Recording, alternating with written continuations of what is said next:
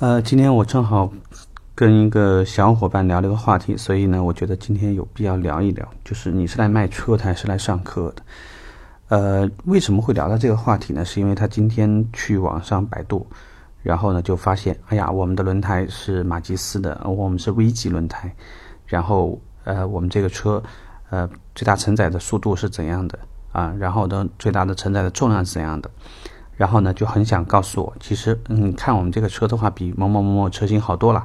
它配的是什么什么三角或者加通轮胎，它这个配置很差，等等。后来呢，我就问他几个问题，我我说，呃，想问一下你们家的那个电视啊，是什么分辨率的？他说不知道。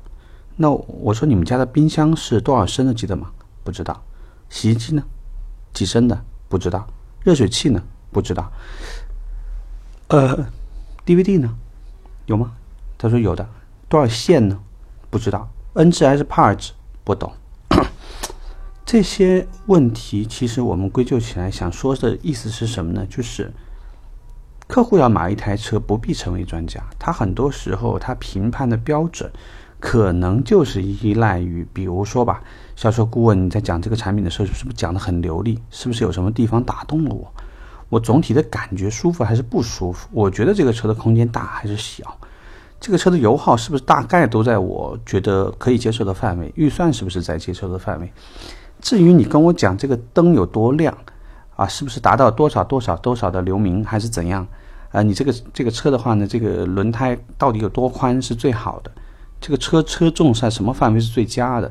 啊，这个车的加速在多少范围是最好的？刹车距离一定最好是三十几米还是四十几米是最好的？你觉得客户真的要懂吗？所以把这个问题，或者我们把这个话题留给目前正在从业的这帮人，大家请记住，让你们熟悉六方位，熟悉每个卖点，其实是为了强化客户的购买信心。有可能你跟客户讲一百句，其实呢，他只要听进去三句五句，把这个无论是作为了购车必备的一个条件，还是作为了选车的重要标准，不管是哪一种，但是当他买这台车回去以后，很可能你讲的所有一切的内容忘得云烟消云散。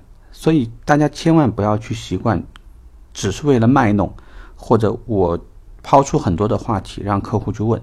让他觉得哎自己是很无知的，我是专家，怎样怎样，这个未必可以。我们之前还有一个话题，就是你是想赢得一个争吵呢，还是赢得一个订单，也是一样的道理。你不必说客呃比些呃比你的客户要聪明很多，比他专业很多，所以客户就必须在你手上买车，没有这个话。更多时候，他们在意的就是你跟他是不是聊得来，你是不是站在他的角度帮他考虑，你是不是觉得。这个从车型的对比也好啊，产品的这个服售后服务啊，这个服务的门店给到客户所带来的便利性这些方面，能够让他觉得做这个选择就是最好的。所以，呃，希望所有正在从业的朋友在跟客户打交道的时候呢，注意一下这个小细节。呃，也许呢，这样呢，对于你未来跟客户打交道的时候呢，你会。把目前所处的一个位置和状态，还有包括你的心态，小小的调整一下，说不定呢，业绩会有一些提升的，啊。OK，今天我们这个话题就聊这儿吧，拜拜。